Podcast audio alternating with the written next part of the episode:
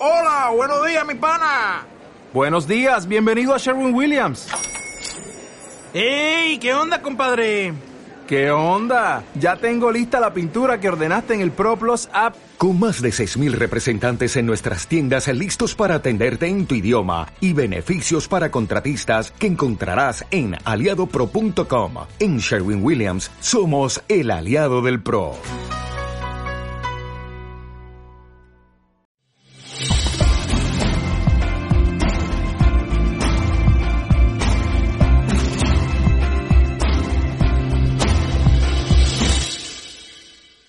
Esta semana se ha sabido mm, que la comunión anglicana, habitualmente se le llama iglesia anglicana, pero es una comunión eclesial, una comunidad eclesial, no una verdadera iglesia. Pues bien, la comunidad eh, eclesial anglicana ha saltado por los aires. Diez provincias anglicanas, de momento diez y serán más, han declarado a la Iglesia madre del anglicanismo, la Iglesia de Inglaterra, la han declarado fuera de la comunión anglicana. Es decir, han dicho que los anglicanos de Inglaterra han dejado de ser anglicanos. Una situación extraña, ciertamente, pero que indica el grado de descomposición de esa comunidad eclesial. ¿Cuál es la causa? La causa es que recientemente los anglicanos de Inglaterra, lo mismo que antes hicieron los anglicanos de Estados Unidos, que allí se llaman episcopalianos, han decidido bendecir las uniones homosexuales. No celebrar matrimonios homosexuales, no han llegado a tanto, aunque ellos no consideran el matrimonio un sacramento, sino bendecir las uniones homosexuales. Hasta ahí. Pues bien, esas diez provincias anglicanas es el equivalente a las conferencias episcopales en la Iglesia Católica, han decidido que esa línea roja no la van a pasar. Han protestado y han dicho que son ellos, los anglicanos que han aceptado eso, los que están ya fuera del anglicanismo. Veremos en qué termina esto, pero en todo caso es una gran lección, una gran enseñanza para nosotros los católicos. ¿Por qué? En primer lugar, porque el anglicanismo es una iglesia política, nace como una iglesia política, quizás desde luego ahora ya no como en la época en que se originó, con el rey Enrique VIII que quería eh, divorciarse de su mujer, eh, Catarina de Aragón, el Papa no se lo permitió, entonces creó su propia iglesia, una iglesia anglicana, una iglesia sometida al rey, de hecho, aún el rey de Inglaterra es el cabeza de la iglesia.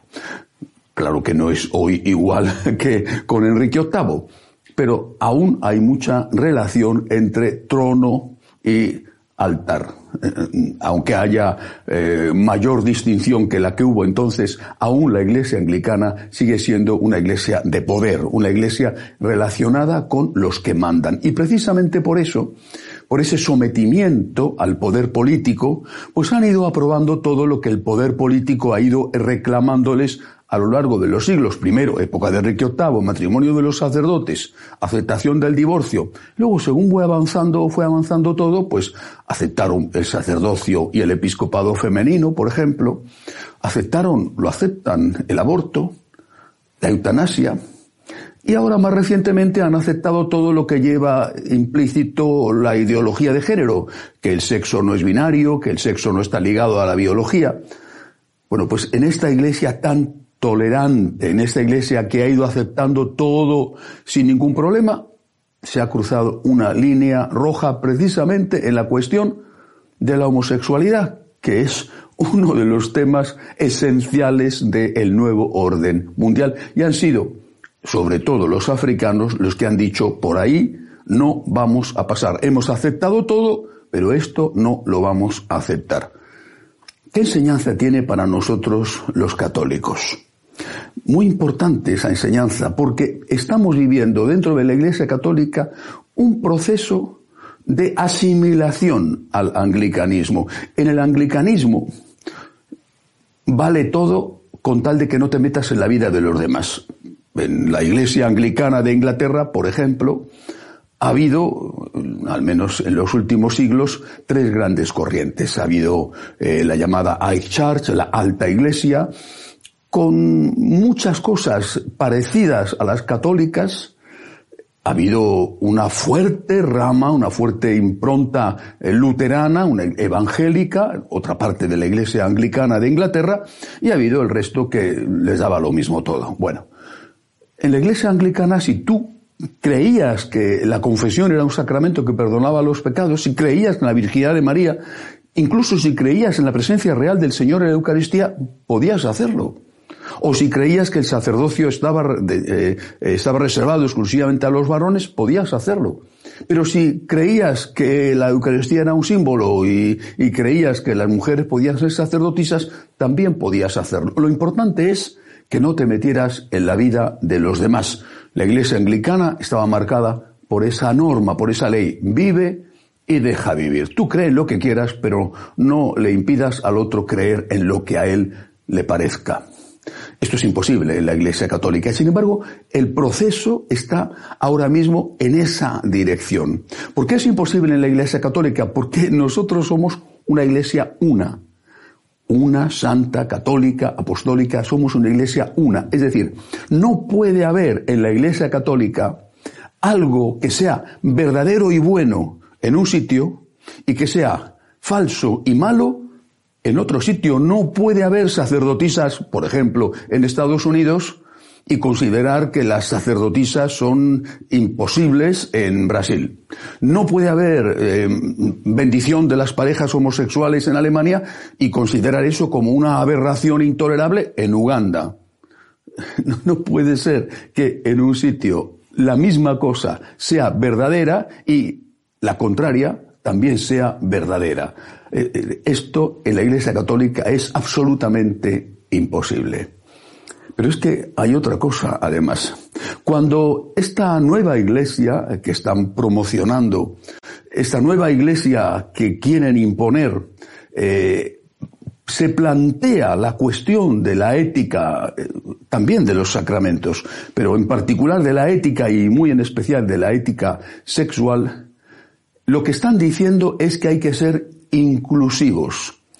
Es la palabra de moda junto a la de sinodalidad. La Iglesia tiene que ser inclusiva.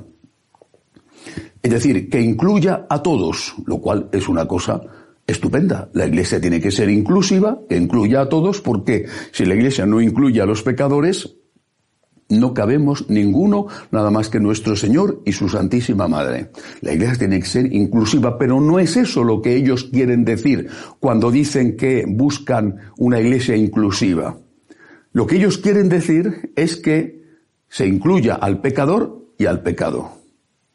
O dicho de otra manera, que se diga que eso que es un pecado ya no es un pecado sino que es algo indiferente o incluso bueno, un camino de santificación.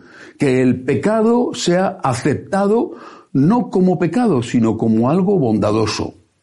Por lo tanto, vuelvo a lo anterior. Habrá sitios donde dirán, concretamente los actos homosexuales, que son los que han hecho saltar, eh, eh, estallar, dinamitar la iglesia anglicana. Habrá sitios donde se dirá, esto no es malo, esto es una forma de, comportarse ligada a la naturaleza, mm, es un camino de santificación y por lo tanto las parejas homosexuales pueden recibir no solo la bendición, sino el sacramento.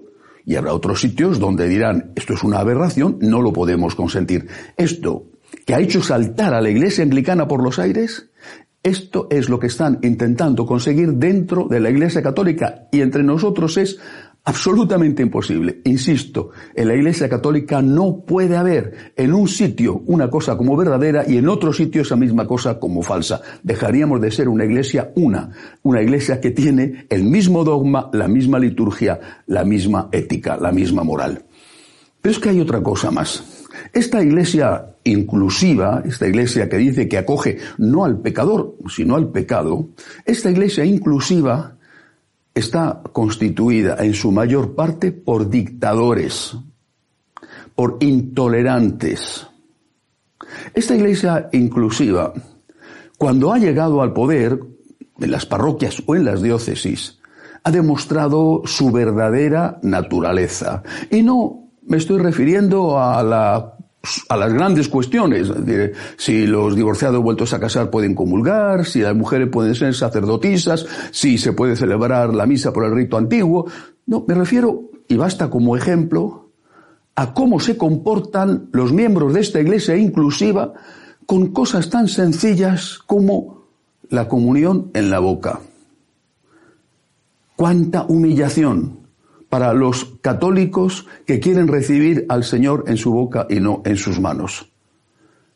En cuántas ocasiones esos católicos son marginados, a veces incluso insultados públicamente, y por supuesto se les niega la comunión si no aceptan recibirla en sus manos.